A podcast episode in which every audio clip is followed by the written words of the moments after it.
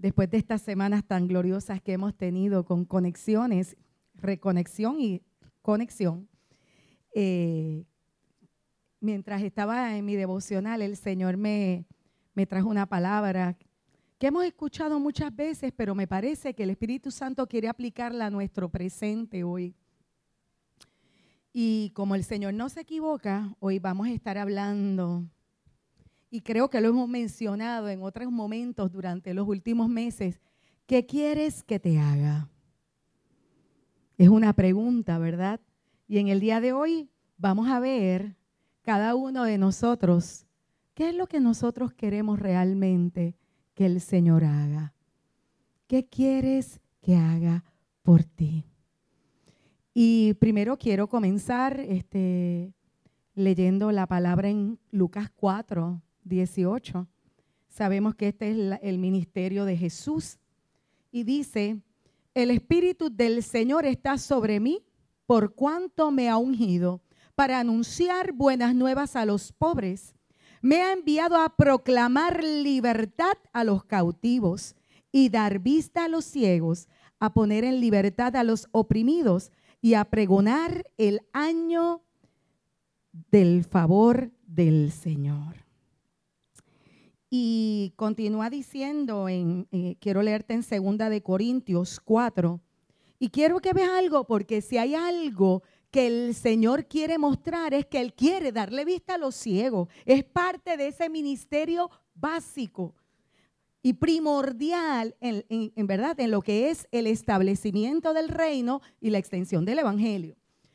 Y dice en 2 de Corintios, si la buena noticia que predicamos está escondida detrás de un velo, solo está oculta a la gente que se pierde. Quien es eh, Satanás, quien es el Dios de este mundo, ha cegado la mente de los que no creen son incapaces de ver la gloriosa luz de las buenas noticias, de la buena noticia. No entienden este mensaje acerca de la gloria de Cristo, quien es la imagen de Dios. O sea, que no solamente se está ciego de los ojos, sino también de la mente. Y, yo creo que una de las cosas que puede ser el mayor problema en nuestra vida es cuando el hombre vive creyendo que ve, pero está ciego. ¿Ustedes saben de lo que estamos hablando? ¿Habremos estado nosotros ciegos en algún momento de nuestra vida? ¿Habremos experimentado algún tipo de ceguera que de momento dice, pero ¿qué me pasó que no me di cuenta? ¿Qué me pasó que no pude ver? Y te quiero decir que hay diferentes tipos de ceguera. Y este, este jueves tuvimos una, reunión, ¿verdad?, con el equipo de audiovisual. Y, me pasó algo bien interesante porque estamos recogiendo y estaba como, como eh, este, ustedes saben que la mascarilla y los espejuelos como que no se llevan mucho y se me metió el, ahumado, ¿verdad? Empezó a nublarse los espejuelos y yo salgo a, la terraza a botar una basura y empiezo, a, como yo sé dónde está el zafacón, empiezo a sacar todas las cosas que están encima de lo que yo entiendo que es el zafacón. Y yo empiezo a sacarlas todas y las pongo de lado. Cuando miro, era un mueble, no era el zafacón. Yo me empiezo a reír y digo, Dios mío, porque cuando yo empecé a levantar, digo, pero esto es un mueble. Pero como mis espejuelos estaban empañados, yo no podía ver y por ende tomé un juicio, o sea, ejercí un juicio incorrecto. Yo me reí, porque yo me reí. Pero yo te voy a decir, hay momentos donde te pasan cosas así que tú no te ríes, porque lo que te pasa no es tan agradable. Y mira, y te cuento que mi mamá tenía un gato. Y mami era, le gustaban los animales, ella no, de lejitos, pero le gustaban. ella tenía este gato que se trepaba por las verjas y todo y se pasaba cazando pajaritos. Y en una tarde ella oye eh, eh, el, gato con, un animalito y ella lo oía como, haciendo el ruido del pajarito y ella sale corriendo y le cae encima al gato y le quita el, el tierno pajarito. Y cuando miró el tierno pajarito, era un ratón que le estaba quitando de la, bota, la boca al gato. ¿Qué te estoy diciendo con eso? A veces nos equivocamos porque no vemos bien. Así que yo no sé a cuántos, a cuántos le han pasado cosas así parecidas. Oye, y estos que usamos espejuelos, y de después de los 40, te quiero decir que nos pasan muchas cosas parecidas. Así que quiero que, recuerdes por un momento que la ceguera física es el estado donde no se puede ver parcial o completamente. Yo caigo en los medios parcialcitos, tú sabes. En muchos momentos y en, en lugares oscuros, qué particular, se me hace un poquito difícil ver. Eso le pasa a alguien más. Y está la ceguera espiritual, que es una persona incapaz o poco dispuesta a percibir o entender las verdades espirituales, el reino espiritual. Y creo que una de las cosas más importantes que nosotros podamos entender, que verdaderamente sí nos afecta el no tener una visión clara, el ser medio cegatos, sea física o espiritualmente, y te dije al principio que el mayor problema que tenemos es que creemos que vemos y que sabemos porque estamos viendo y a veces interpretamos situaciones o circunstancias de la manera incorrecta. Y estamos errando en el blanco. Cuando erramos en el blanco, ¿qué es lo que pasa? Por lo general, criticamos, juzgamos, nos quejamos, nos da coraje, nos frustramos. ¿Te das cuenta por qué es tan importante en este momento que nosotros podamos ver con claridad lo que no se ve a simple vista? El Espíritu Santo quiere abrir nuestros ojos. Y quiero establecer, ¿verdad? Esto tiene que nacer de un deseo, de tu corazón, un anhelo. Y quiero comenzar hablando de, me, dediqué a estudiar a los ciegos, imagínate en la palabra. Y habla mucho de los ciegos, pero no voy a traer un estudio de los ciegos. Esa no es la intención del mensaje de este día. Pero sí te quiero establecer que en Juan 9, Jesús sana a un ciego de nacimiento. Sanar a un ciego de nacimiento es algo bien particular. En, eh, en la Biblia desde el Antiguo Testamento hasta el Nuevo no había la evidencia de que alguien ciego de nacimiento fuera sanado. Y Jesús tuvo esta experiencia con este hombre. Este hombre, eh, él lo vio y los discípulos empezaron a hacer preguntas, espérate, pero para que, eh, para que este hombre naciera ciego, ¿quién pegó él o sus papás? Y él decía, no, no. Y volvemos a ver de manera incorrecta. No, no, no es que él o sus papás hayan pecado. Es que esto está sucediendo para que la gloria de Dios se manifieste. Y dicho esto, él escupió en el suelo, hizo barro con la saliva y se lo untó en los ojos al ciego diciéndole, ve y lávate en el estanque de Siloé, que significa el enviado. El ciego fue y se lavó y al volver ya veía. Este ciego no pidió ese milagro. Pero Jesús, que tiene esta única forma de, intervenir en nuestro escenario cotidiano, tenía una intención bien especial con él. ¿Qué pasa? A partir de la sanidad de este hombre, hay una, un pequeño inconveniente entre los que, espérate, espérate, pero este está sano, pero este es o no es. Este es o no es el que se sanó. Y ahí este, comienza en la sinagoga, ¿verdad? Esta revuelta que empiezan los más ciegos, los fariseos, a discutir. Espérate, pero es sábado, ¿cómo que sanaron a este? Y empieza esta, esta discusión de quién era el que se atrevía a profanar el sábado, pero, pero ¿es una señal o no es una señal? Y el, el, hombre lo que decía es que yo no sé, yo no sé, pero, pero yo lo que sé es que yo veo, yo estoy viendo. Y em, se abrió un expediente de investigación y todo. Entonces ellos le seguían insistiendo y decían, es un pecador, Jesús es un pecador. Y le dice, si es pecador, no lo sé, respondió el hombre. Lo único sé es que yo era ciego y ahora veo. Pero ellos le insistieron, ¿qué te hizo? ¿Cómo te abrió los ojos? Y él dijo, ya les dije. Es que también ustedes quieren ser sus discípulos. Una persona que ve frente a lo sobrenatural que dice, pues todos lo están viendo. Ustedes se están dando cuenta de lo que dice este hombre. Esto es una señal. Ustedes también quieren estar con él. Y entonces, este, pero él, continúa diciendo, y, le, ellos lo insultan diciendo, los discípulos de ese lo serás tú. Nosotros somos discípulos de Moisés. Y él le contesta, allí está lo sorprendente, que ustedes no sepan de dónde salió y que a mí me haya abierto los ojos. Sabemos que Dios no escucha a los pecadores, pero sí a los piadosos y a quienes hacen su voluntad.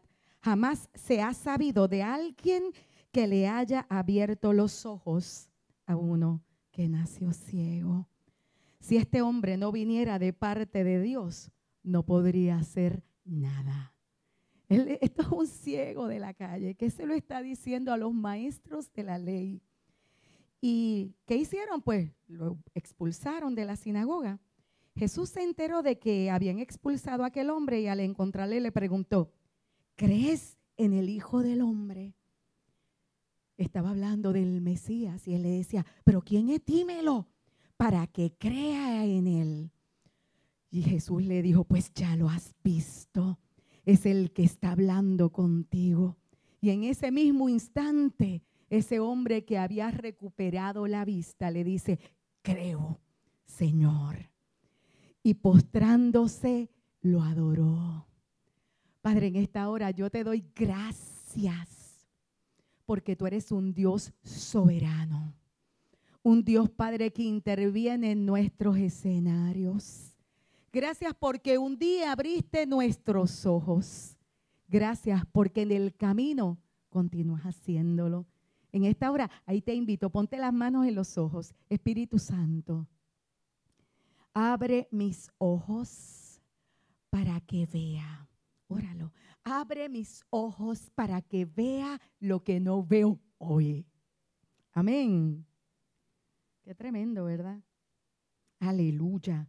Y la verdad que la palabra tiene tanta historia. Y aquí vemos pues esta, esta historia que la quiero utilizar como plataforma para entonces empezar el mensaje. Y en el día de hoy yo quiero que tú puedas entender el resultado que viene por un encuentro con Jesús. Encontrarte con Jesús no te permite continuar tu vida como si nada hubiese sucedido algo comienza a desatarse, algo comienza a ser transformado en tu vida. Y quiero leer la porción de la escritura que vamos a estar trabajando. Está en Marcos 10, del 46 al 52. Y dice así la palabra del Señor. Después llegaron a Jericó. Más tarde salió Jesús de la ciudad acompañado de sus discípulos y de una gran multitud un mendigo ciego llamado Bartimeo, el hijo de Timeo, estaba sentado junto al camino. Al oír que el que venía era Jesús de Nazaret, se puso a gritar, Jesús, hijo de David, ten compasión de mí. Muchos lo reprendían para que se callara, pero él se puso a gritar aún más, Hijo de David, ten compasión de mí. Jesús se detuvo y dijo, llámenlo. Así que llamaron al ciego, ánimo, le dijeron, levántate, te llama. Y él arrojando la capa dio un salto y se acercó a Jesús. ¿Qué quieres que haga por ti? Le preguntó, Rabí, quiero ver. Respondió el ciego, puedes irte, le dijo Jesús, tu fe te ha sanado y al momento recobró la vista y empezó a seguir a Jesús por todas partes. Y lo primero que quiero traerte es que este hombre, Bartimeo, era víctima de dos males en conjunto, ¿verdad? Él era pobre y era ciego. Si tú eres una persona que tienes una posición, un respaldo económico y eres ciego, pues eso te puede ayudar y consolar. Pero al ser pobre, deben haber sido muchos los días y las noches oscuras, terriblemente solas, las que este hombre vivió. Y ahorita te hablaba de la importancia de las señales. Un milagro es una señal en el ministerio de Jesús. Cada vez que tú veas un milagro en los evangelios, es una señal.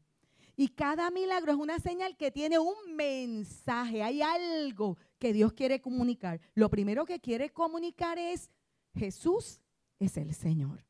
Jesús es Dios. Jesús es el Mesías. Él es el escogido de Dios. Y Jesús es el Hijo de Dios que interrumpe, que entra en medio del escenario de todos los que necesitan algo que no han podido lograr en sus vidas. ¿Habrá alguien aquí que todo lo que anhela lo ha logrado? Todo lo que anhela lo ha logrado. Ok, pues entonces tú eres el candidato para que el Espíritu Santo manifiesta a Jesús con todo su poder en medio de tu vida en el día de hoy. ¿Tú lo crees? Y creo que en cada milagro, en cada milagro, perdón, de, de la palabra, cuando tú lo vas mirando en la escritura, todos nosotros nos vemos reflejados en algún punto. Eso pasa siempre. Cuando tú miras las historias de los milagros y de la interacción de Jesús con las personas, en algún punto te vas a identificar. Y vamos a mirar este hombre Bartimeo, hijo de Timeo, así lo establece la palabra. Y Timeo, pues no sabemos quién era, pero sí su nombre, eh, lo que significa es altamente valorado. Y Bartimeo es el hijo de este hombre altamente valorado. ¿Por quién era valorado? Pues mira, yo entiendo valorado por Dios. De la misma manera que cada uno de nosotros es altamente valorado por Dios. Así de esa misma manera era Timeo, el padre de Bartimeo.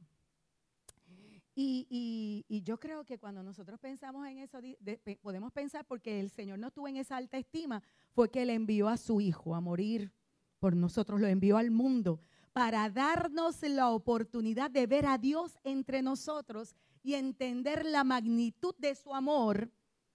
Y no solo de su amor, sino de su misericordia. ¿Cuántos han experimentado la misericordia en sus vidas? Yo la he experimentado y mucho. Y qué bueno es experimentarla. ¡Wow! ¡Qué alivio! ¿Verdad? Cuando uno experimenta la misericordia de Dios es cuando a ti no se te da lo que mereces. Así que el caso de Bartimeo es el caso bien parecido a la historia de cada uno de nosotros. Pudiéramos decir que todos podemos en un momento identificarnos con él. Es el cuadro de nuestra historia. Nos recuerda que por naturaleza somos ciegos y pobres. Es cierto que el ser humano se considera capaz de ver todo, pero en eso, eh, eso es solo un aspecto de lo que es la ceguera. Nuestra ceguera es de tal naturaleza que nos hace pensar que nuestra visión es perfecta. Hmm, todo lo que yo veo, mira, porque yo lo vi, nos lleva a pensar que nuestra visión es, es perfecta. Pero cuando el Espíritu Santo nos ilumina, descubrimos que nuestra visión era ceguera y que estábamos sumergidos en tinieblas. Qué maravilloso. Y sabes que yo recuerdo todavía mi primera Biblia, me la devoré. Y recuerdo que en las madrugadas me desvelaba mucho, tenía muchos problemas y me desvelaba. Y en, en, la soledad de la noche me levantaba y empezaba a leer la escritura, a leer la Biblia. Era una Biblia de lenguaje simple. Y mientras la leía, yo lloraba encima de la palabra y yo decía, ¿qué yo hice con mi vida? ¿Qué me pasó? ¿Cómo yo desperdicié tantos años? Tenía 33 años, tengo 59. Y te confieso que ha sido un proceso de ver, de ver y todavía sigo pidiéndole al Señor, ayúdame a ver lo que no veo. Pero la realidad es que cuando tus ojos se abren, tú te das cuenta que lo que tú pensabas que era una buena vida realmente era oscuridad. La verdad es que somos ciegos hasta que Él abre nuestros ojos. Además de ciegos, somos pobres por naturaleza, porque Adán, nuestro padre Adán, derrochó nuestra primogenitura y perdió nuestras propiedades. Él entregó, se perdió el paraíso y la humanidad quedó como mendiga, sin pan para su alma y sin ropas que pudieran cubrir a su espíritu. Así que cuando este hombre Bartimeo escucha que por ahí venía Jesús de Nazaret, comenzó a gritar, comenzó a gritar con todas sus fuerzas, Jesús, hijo de David, ten compasión de mí. Muchos lo reprendían para que se callara, pero él gritaba aún más, Hijo de David, ten misericordia de mí. Al llamarlo hijo de David, lo que estaba declarando públicamente con su grito es, este es el Mesías. Yo creo que Él es el Mesías. Y creo que, que Bartimeo, ¿de dónde nace la fe de este hombre que estaba a la orilla del camino? Y yo creo que la fe de este hombre nace, él estaba a la orilla del camino en, Jerico, en la entrada de Jericó. Y por ahí pasaba mucha gente. Yo me imagino las multitudes que hablaban de los milagros que Jesús había realizado. Así que él escuchaba. Su fe no nació de lo que él había visto, porque él no veía no hacía viajes, así que no se enteró de Jesús por los viajes que hacía, porque los ciegos no viajan en esa época, ¿verdad? Ahora sí, pero en aquel tiempo los, viejos, los ciegos no viajaban, estaban condenados a estar a la orilla del camino o en la casa o siempre cerquita del perímetro de su casa. Y ese milagro que te conté al principio de que un ciego de nacimiento recuperó la vista, yo me imagino que eso corrió como pólvora por todo Israel. Y todo el mundo hablaba, viste, viste que un ciego fue sanado, pero un ciego de nacimiento, eso nunca se había visto. Eso es imposible de suceder. Ahí hay una señal. Y yo me imagino que él estaría pensando, wow, increíble. Un ciego ve pero no un ciego cualquiera, porque en esa época, por causa del polvo, del desierto y de, la falta de higiene que había, muchas personas se quedaban ciegas en el transcurso de su vida. Mucho más que ahora, porque ahora hay tanta, la ciencia ha avanzado tanto, ¿verdad? Y las condiciones de higiene son también bien diferentes. Así que yo me imagino que el que no veía, no tenía nada que mirar, pero en su mente él se imaginaba a Jesús, él se imaginaba ese escenario, wow, ¿Cómo será ver? ¿Cómo será la vida afuera este, de, esta oscuridad? ¿Cómo serán los árboles? ¿Cómo será la gente? ¿Cómo será todo? Qué maravilloso. Y él empezó a soñar. Literalmente cuando él escuchó, yo no sé si tú hubiese hecho lo mismo, pero si ya en tu corazón tú empezaste a albergar ese, esa esperanza, wow, alguien fue sanado, ciego de nacimiento. Cuando él escuchó por ahí bien Jesús, este hombre empezó a gritar como un loco. Empezó a gritar con toda su fuerza. Era un clamor de lo profundo del corazón. Eran gritos fuertes. Él no sabía dónde estaba Jesús, pero sabía que por ahí venía. Así que él quería llamar su atención de todas maneras. Jesús, hijo de David. Yo no sé si tú quieres llamar a alguien y no lo ves. ¿Cómo lo llama? Jesús. Lo llamó con todas sus fuerzas. Él empezó a clamar con todo su corazón. ¿Y sabes qué sucedió en ese momento?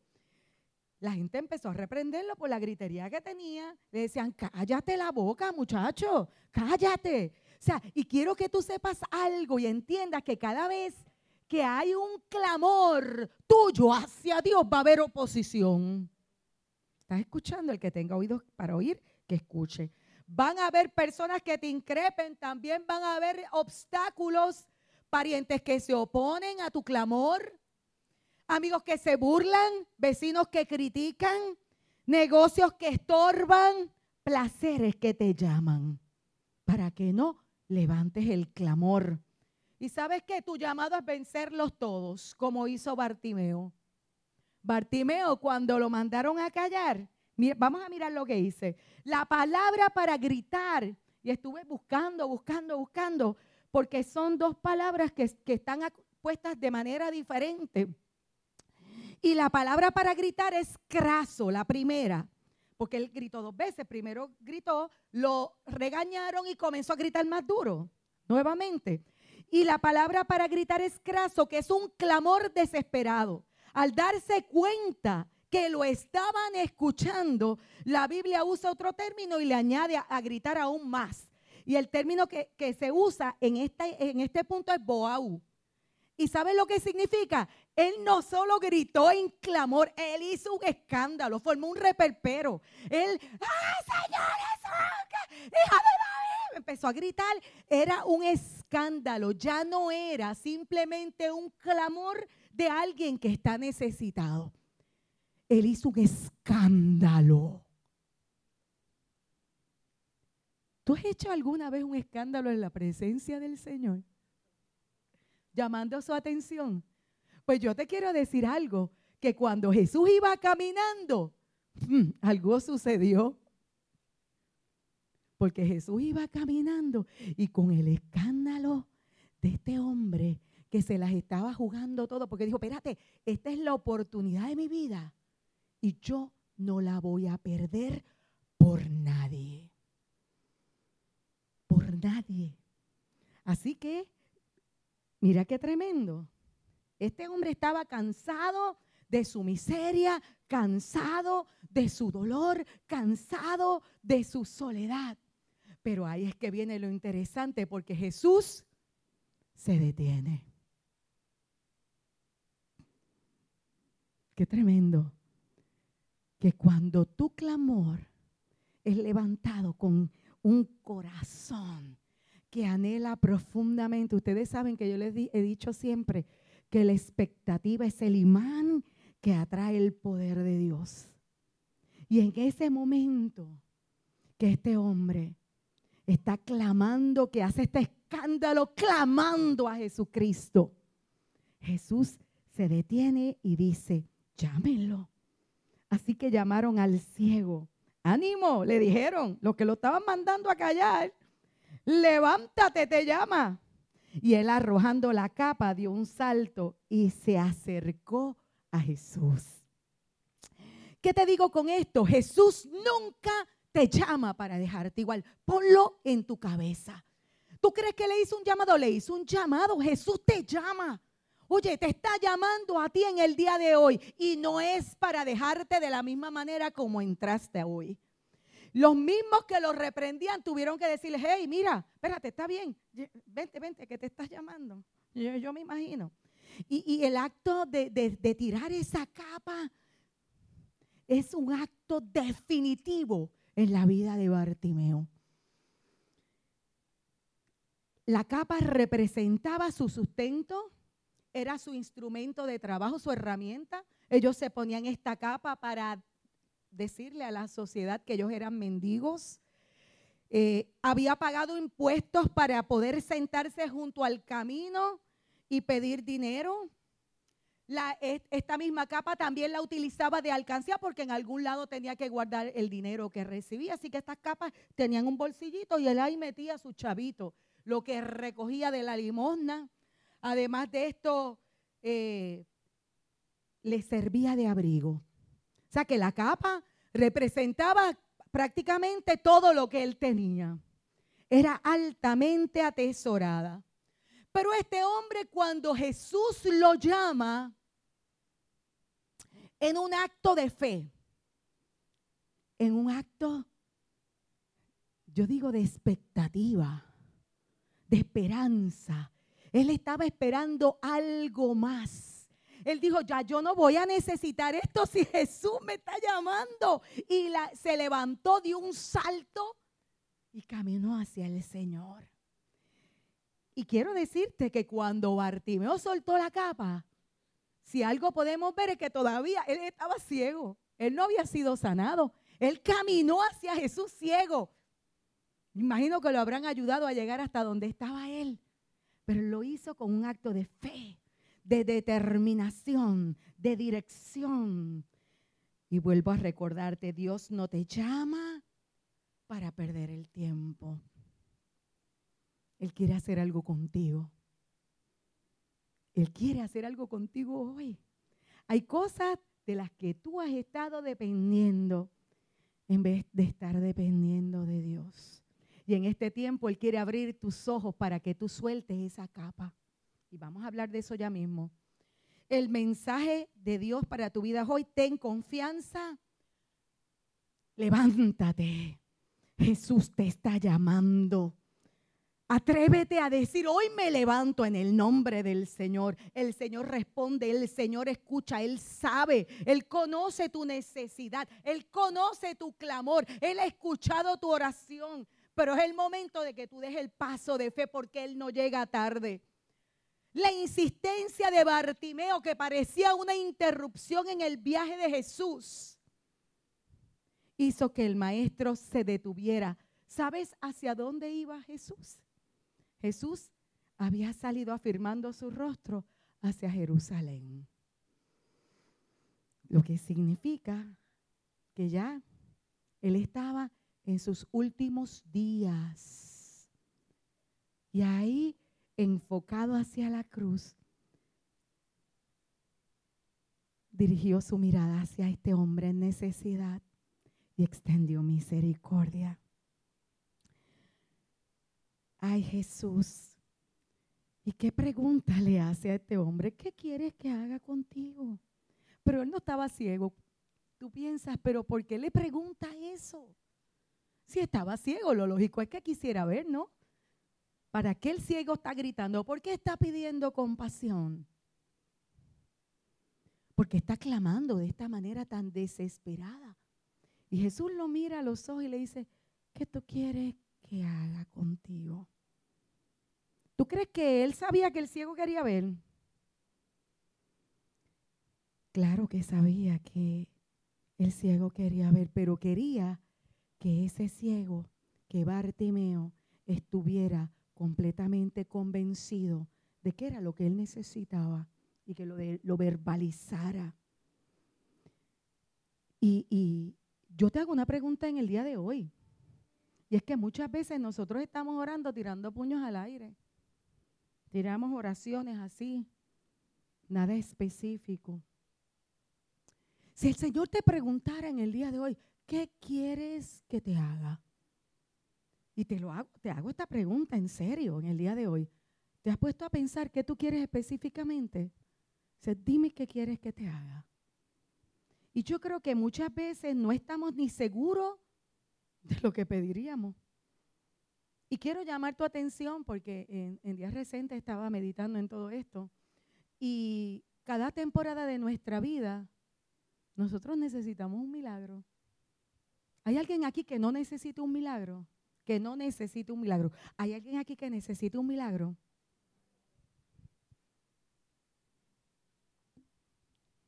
Necesitamos milagros. Y en cada temporada de tu vida tú pudieras pensar, yo no sé por qué se hace esta, esta como este, este, este, este, esta falacia, porque venimos a Cristo y todo va a ser tremendo. Todo se va a resolver y voy a vivir en gozo, no voy a tener problemas. Mira, es mentira. Nosotros no somos del mundo. Y te quiero decir que mientras nosotros estemos sirviéndole a Cristo, escúcheme, mientras nosotros le estemos sirviendo a Cristo, vamos a vivir de crisis en crisis. Uh, ¿A quién le gusta? Pero nosotros no somos del mundo. Y en este no esta no es nuestra casa. En este lugar no nos pusieron para que nos acomodáramos. Y sí vamos a tener días bonitos y tremendos y tiempos de refrigerio. Pero te quiero decir que es en medio de las crisis y la crisis que tú caminas de gloria en gloria. Y es en medio de ella cuando tú aprendes a ver a Dios en todo. y aprendes a confiar y aprendes a creer aún a pesar de la crisis, donde tú levantas tu fe, donde tú eres experimentado, donde tú compruebas la fidelidad de Dios, que puedes pasar al otro nivel. ¿Lo crees? Qué interesante, ¿verdad? Y pensamos que es fácil. Dios quiere que, que nosotros veamos. Siempre van a haber luchas, situaciones inesperadas, malos entendidos, enfermedades sorpresivas, vecinos que te hacen la vida de cuadritos, problemas en el trabajo. Dios no quiere que en medio de todo eso nosotros sigamos siendo ciegos. Él quiere que tú veas. En la medida que tú veas, en la medida que creas, en la medida que pelees la buena batalla de la fe, tú vas a ver la victoria.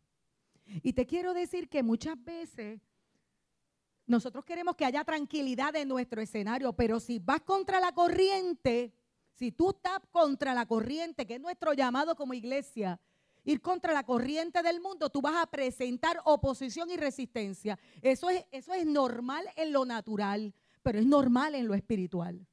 Vas a encontrar oposición y resistencia. Es para que, que ubiques tu pensamiento en esta verdad que te estoy compartiendo hoy. Si tú estás corriendo con la corriente, si no encuentras oposición ni resistencia, pues cuidadito, ¿sabes por dónde va? Porque quiere decir que estás corriendo con la corriente, no en contra de ella. El que tenga oídos para oír, que escuche lo que el Señor está hablando en el día de hoy. La buena batalla de la fe es aprender a vivir en vez de sobrevivir. Es ver lo que no se ve. Es aun cuando no entiendas tener la valentía y el esfuerzo para seguir avanzando. Y vuelvo a llevarte a los sueños. Tenemos diferentes sueños en cada etapa. Reclamamos promesas de Dios en medio de cada situación, pero la realidad es que las estamos reclamando sin ver. Somos incapaces de ver lo que Dios está haciendo y nos oponemos a su voluntad por nuestra opinión. ¿Tú crees que mi opinión puede ir contra la voluntad de Dios en momentos? Sí, porque cuando yo soy ciego, yo pienso que la voluntad de Dios me va a traer problemas.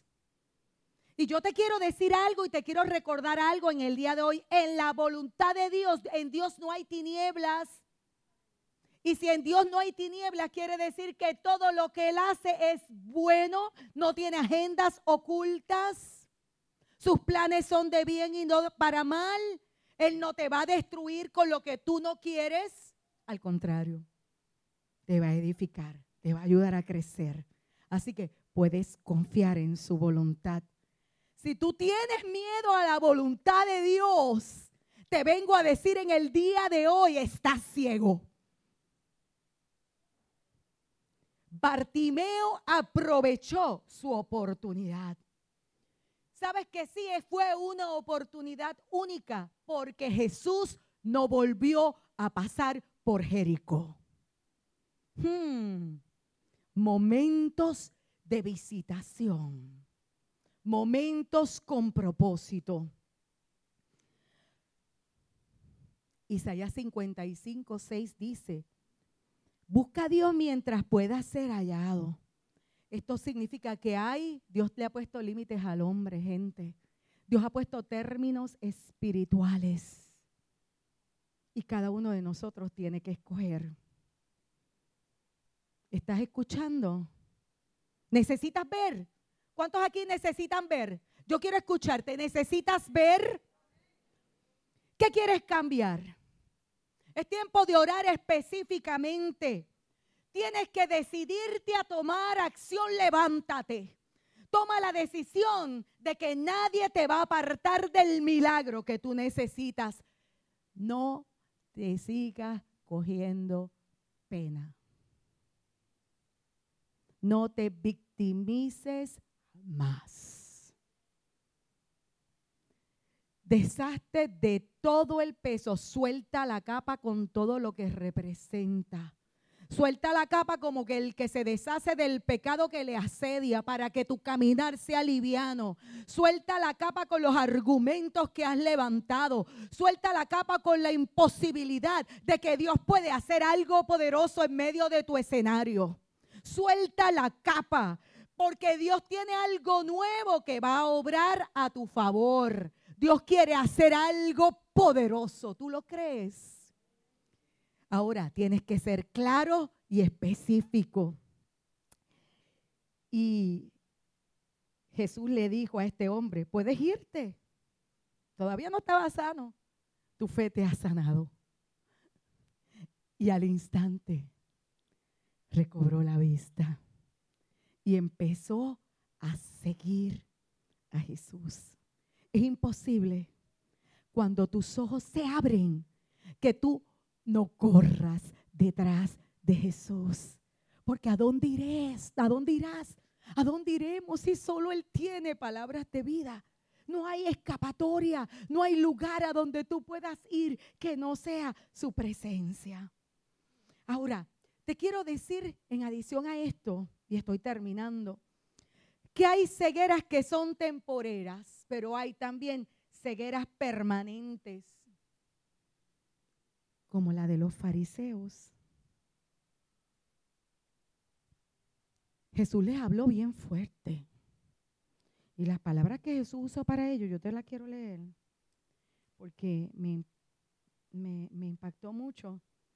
Jesús le contestó a los fariseos que le dijo, yo he venido a este mundo para juzgarlo, para que los ciegos vean y los que ven se queden ciegos. Jesús eh, los fariseos que estaban con él al oírlo hablar así le preguntaron, ¿qué? ¿Acaso también nosotros somos ciegos? Y Jesús le contestó, si fueran ciegos, no serían culpables de pecado. Pero como afirman que ven, su pecado permanece. Yo prefiero declararme ciega, decirle, enséñame, enséñame, muéstrame, yo quiero ver, yo quiero ver. Yo quiero ver. Y quiero mostrarte que particularmente uno de los ciegos que Jesús sanó, este fue en Bethsaida y está en Marcos 8, 22 al 25. Y dice que cuando llegaron a Bethsaida, algunas personas le llevaron a un ciego y le rogaron que lo tocara. Y él tomó de la mano al ciego y lo sacó fuera del pueblo. Después de escupirle los ojos y de ponerle las manos sobre él, le preguntó, ¿puede esperar ahora? Tenía unas formas tan particulares el Señor de sanar. A uno escupió en el piso, agarró lodo y se lo puso en los ojos. Formas no convencionales. A este, ¿qué fue lo que hizo? Mira, le dice, le escupió los ojos. Y de poner las manos sobre él le preguntó, ¿puede ver ahora? El hombre alzó los ojos y dijo, veo gente que parecen árboles que caminan. Entonces le puso de nuevo las manos sobre los ojos y el ciego fue curado y recobró la vista y comenzó a ver todo con claridad. Y es que muchos de nosotros estamos como ese, ese ciego que fue tocado dos veces. En la primera vez podía ver algo, pero todavía lo veía como ya no estaba completamente ciego, lo veía como borroso, lo veía distorsionado, porque veo hombres que parecen árboles, imagínate tú. ¿Será que verdaderamente cada uno de nosotros necesita varios toques para ver de verdad? Hay verdades espirituales que no entendemos hasta que nuestra sanidad se siga completando. Amén. ¿Qué tú crees de lo que estamos hablando en el día de hoy? ¿Alguien ha entendido algo hoy? Ponte de pie de dónde está.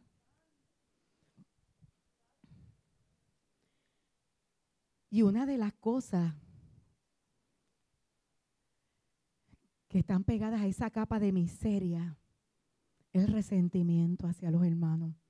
Yo no sé si tú tienes alguien en tu vida que te hace la vida de cuadrito. Yo creo que por lo general mucha gente tiene a alguien que le resulta un poquito difícil bregar. En Primera de Juan 2.11 dice, pero el que odia a su hermano está en la oscuridad y en ella vive.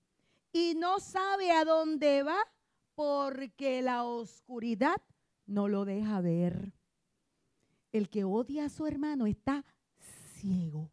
Y tú puedes decir, mira, yo no odio a nadie, pero que no se me pare al frente, que yo no lo quiero ver. O sea, o lo ama o no lo ama. De lejito, pues eso no es amor. Suelta el resentimiento. Suelta el resentimiento en el nombre de Jesús. El ministerio puede ir subiendo. Y quiero decirte que en el Antiguo Testamento fue profetizado por Isaías. Y él, él, él hablaba de ese tiempo donde ese milagro que los ciegos podrían recuperar la vista como algo que era soñado, anhelado.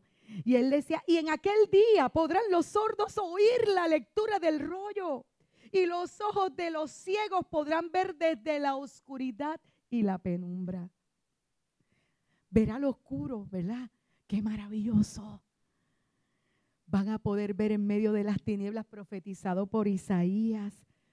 Y sabes que en, en Jerusalén y en el templo menos podrían entrar los ciegos y los cojos.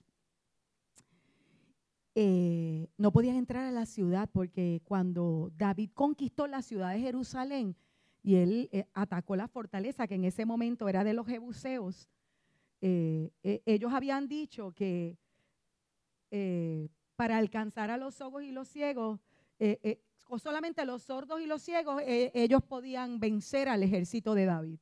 Y David dijo en ese momento, a los cojos y a los ciegos los aborrezco.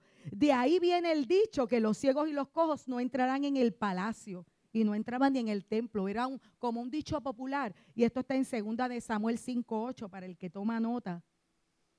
¿Qué te estoy diciendo con esto? Porque es que allá fue profetizado. Y de momento, yo quiero recordarte algo, que la única manera de cambiar permanentemente nuestra vida es elevando nuestra mentalidad. Suelta la capa en el nombre de Jesús. La realidad de tu vida es el resultado de la calidad de tus pensamientos, de la claridad con que estás pensando en el día de hoy. ¿Cuánto crees la verdad? Tus pensamientos crean tu realidad. He aquí el problema de por qué muchos caminan en tinieblas. Porque si tus pensamientos crean tu realidad y no estás viendo claro, tu realidad puede ser no la realidad de Dios para ti. Y en esa entrada triunfal de Jesús a Jerusalén, cuando entró al templo, viró las mesas, y tomó su lugar en la casa del Señor. Dice la palabra en Mateo 21, 14 y 15, y se le acercaron en el templo los ciegos y los cojos. ¿Y sabes qué hizo Jesús? Los sanó. Pero cuando los jefes de los sacerdotes y los maestros de la ley vieron que hacía cosas maravillosas y que los niños gritaban en el templo, Osana al hijo de David, se indignaron. Los ciegos seguían siendo ciegos. Los que creían que veían, pero los que no veían, de momento se encontraron con el dador de la vida hecho carne. Y el verbo se hizo carne y habitó entre nosotros. Y hemos visto la gloria del Hijo unigénito de Dios manifestándose a nuestras vidas. Hoy yo quiero hacer tres clamores. Quieres ver cuál es tu petición. ¿Qué quieres que te haga el Señor? Hoy el Señor está en este lugar. ¿Tú lo crees? Hoy el Señor está en este lugar. Hoy el Señor te llama. Hoy te dice, cobra ánimo, levántate. ¿Qué quieres que te haga? ¿Qué quieres que te haga? ¿Qué quieres que te haga? Sé específico. Sé específico. No le des la vuelta. El Señor quiere que tú sepas lo que tú quieres. Por eso hoy te pregunta, Él sabe lo que necesitas. Antes que la palabra suba a tu boca, ya Él la conoce toda. Pero Él quiere que tú le hables para que tú sepas qué es. ¿Qué quieres que te haga? ¿Qué quieres que te haga? Willy, Carlos Javier, vengan acá arriba conmigo.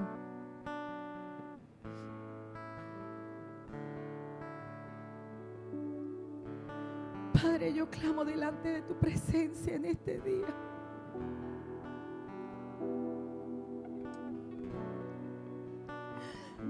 Abre mis ojos, Señor.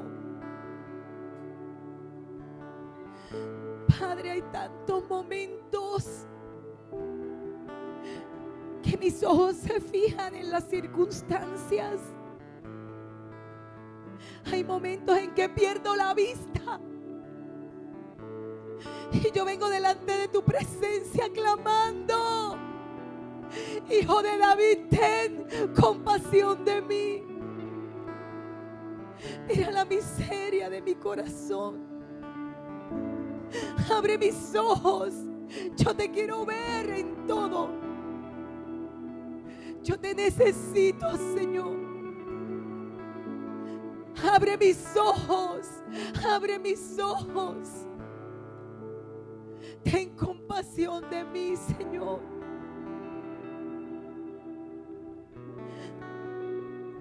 Quiero ver, quiero verte, quiero verte tu majestad, Señor.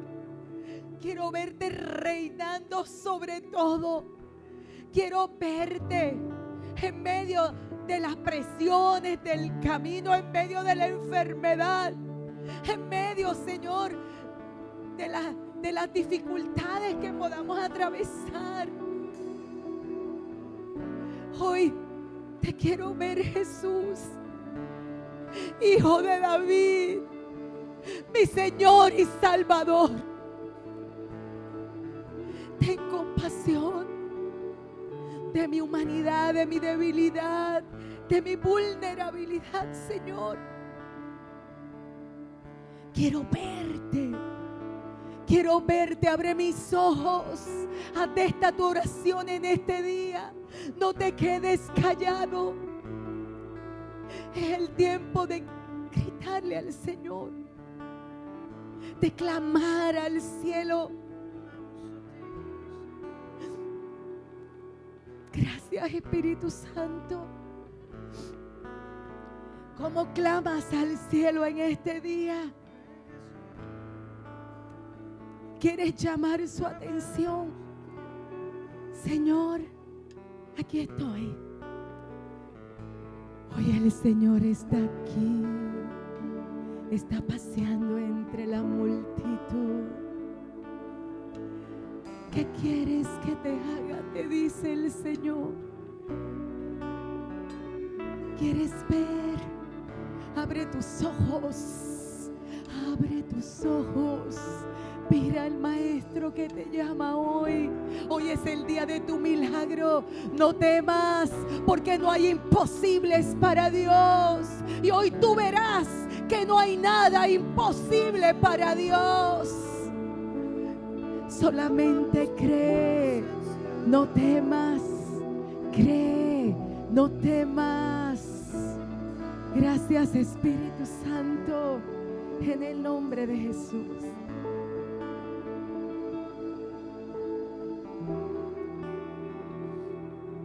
Gracias, Señor.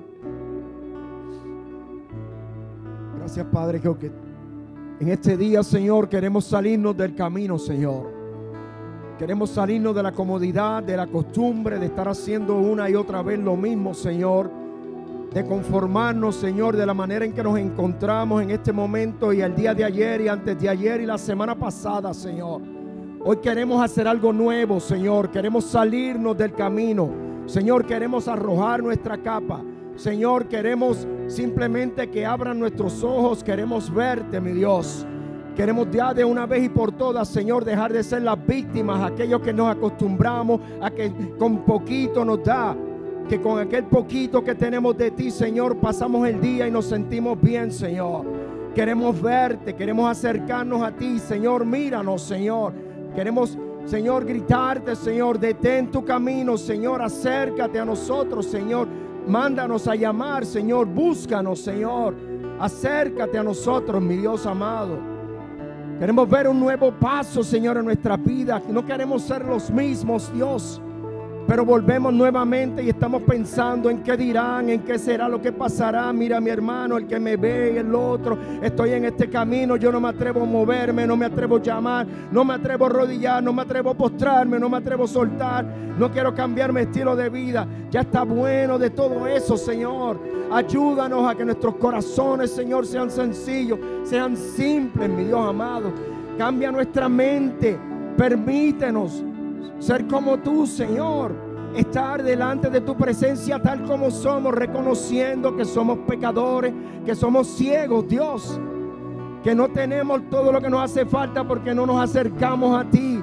Que no te vemos porque no te buscamos que no conocemos tu palabra porque no te leemos, que no te podemos servir porque no te conocemos, Señor. Cambia eso en este día, mi Dios amado. Ayúdame, Señor, cambia mi mente, cambia mi corazón. Dios quiere hacer un milagro contigo en este día. Dios quiero que tú te muevas de donde tú estás, que tú lo busques, que no seas igual, que no salgas de la misma manera, sino que te acerques a Él. ¿Qué quieres que te haga? Una sola pregunta te hace el Señor, pero no lo sabes. No sabes lo que Dios quiere que te haga. Tal vez tiene muchas cosas que Dios quiere que haga, pero Dios te está preguntando una sola. ¿Qué quieres que haga? ¿Qué hay ahora mismo en tu corazón que Dios tiene que cambiar? ¿Qué hay en tu corazón ahora mismo que Dios debe cambiar? ¿Qué milagro hay en tu corazón que tú quieres que Dios te haga? Esa es la pregunta del maestro. Sencillamente, Padre, revélate a nuestra vida. Danos ese entendimiento, Dios, para clamar a ti por ese milagro que necesito. Quiero que cambie mi familia, cambie a mi esposo, cambie a mi hermano, cambie a mi vecino. No, no, cámbiame a mí, Señor. Aleluya, Dios. Cámbiame a mí, Señor. Y si tú me cambias a mí, Dios, todas las cosas van a cambiar. Una sola cosa hay que Dios quiere que hacer contigo. A eso clamamos en este día, Señor, por ese milagro, Señor, ese milagro creativo. Abre los ojos, abre los oídos, abre la garganta, abre la voz, Señor, para que podamos adorarte y clamar a ti, Padre, en el nombre de tu amado yo Jesús. Gracias, Dios, porque en este día marcas el corazón de mis hermanos, Señor, y de esta casa, Señor para que nos movamos y soltemos, salgamos del camino a tu encuentro y no regresemos atrás a lo que éramos antes, en el nombre de Jesús. Oh, Padre, te damos gracias en esta mañana, Señor. Y te pido, te vamos a levantar un clamor en esta mañana, Padre Celestial, un clamor. Vamos a empezar por nosotros mismos, Señor. Vamos a empezar por nosotros mismos, Señor. Vamos a empezar por esas luchas que tenemos en nuestro corazón y en nuestra mente, Señor. Oh Padre Celestial, tú nos libras de este, todo este encierro que tenemos, Padre Celestial. Pero la buena batalla se pelea de rodillas, Señor. Oh Padre amado, yo te exhorto que te pongas de rodillas en esta hora y vengamos delante de tu presencia, Señor, a clamarte, Señor, por nosotros, por nuestra vida, Padre Celestial, porque tú endereces nuestros caminos, Señor. Y así como decía mi hermano, Padre, dejar de huir de, lo que tú tienes para nosotros, Señor. Padre, que podamos llegar a tus pies, Padre Celestial. Y en esta hora te pido, Padre, Padre amado, Padre, que tú nos cubras, Señor. Que tú nos guíes, Señor. Que tú fortalezcas mi corazón y mi mente para yo poder hacer, echar hacia adelante y hacer lo correcto, Padre. Padre, que yo pueda ser un reflejo tuyo en la calle, Señor, y dar mi ejemplo para otros, Padre Celestial. Padre, yo te pido ahora un clamor por nuestra familia, Señor, por nuestros hijos, por nuestros sobrinos, por nuestros hermanos, Padre. Padre, que están allá afuera y no te conocen, Señor, que tú puedas mostrárteles, Padre Celestial, a través de nosotros o a través de alguien, Padre amado.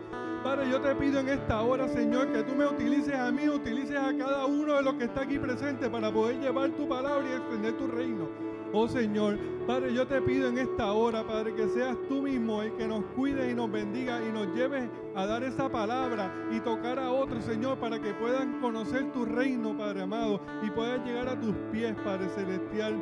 Y así cuando, como le dijo el ciego que quería ver, Padre, podamos nosotros decirle y, y, y ser específicos en lo que queremos que tú repares en nuestra vida, Señor. Padre, yo te pido que cada uno de aquí pueda servir de herramienta para poder ayudar a otros a conocer tu reino y extenderlo, Padre. Te doy gracias en esta hora, Señor, y cerramos este clamor a ti, dándote gracias, Señor, por todo lo que has hecho hasta ahora, pero por lo que vas a hacer, Señor, y por lo que vamos a presenciar los milagros que vamos a ver en esta vida, Señor. Te lo pedimos en el nombre poderoso de Jesús, Señor. Amén